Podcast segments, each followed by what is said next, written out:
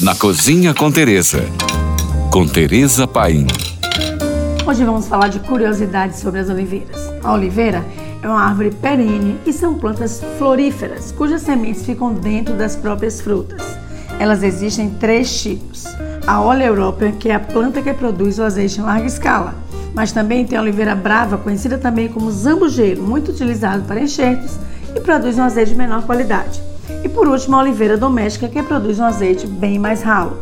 Para plantar e colher precisa de muita paciência, pois uma oliveira começa a frutificar entre o quinto e o décimo ano de vida, mas só se torna mais produtiva após os 20 anos. Agora, pasmem, é dos 35 aos 150 anos que ela vive em sua maturidade e tem sua máxima produção.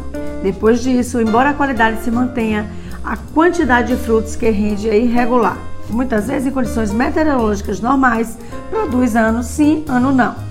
Normalmente, as oliveiras podem viver centenas de anos, podendo chegar a mais de um milênio.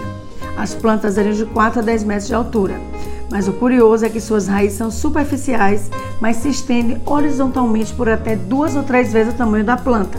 Isso garante uma boa fixação no solo e uma ótima absorção de água.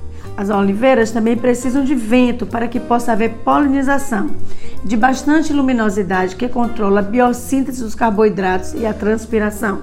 As azeitonas verdes, embora tenham a mesma quantidade de ácidos graxos das azeitonas pretas, elas têm quase o dobro de proteína. As verdinhas têm também o dobro de fibra das pretinhas, minhas favoritas.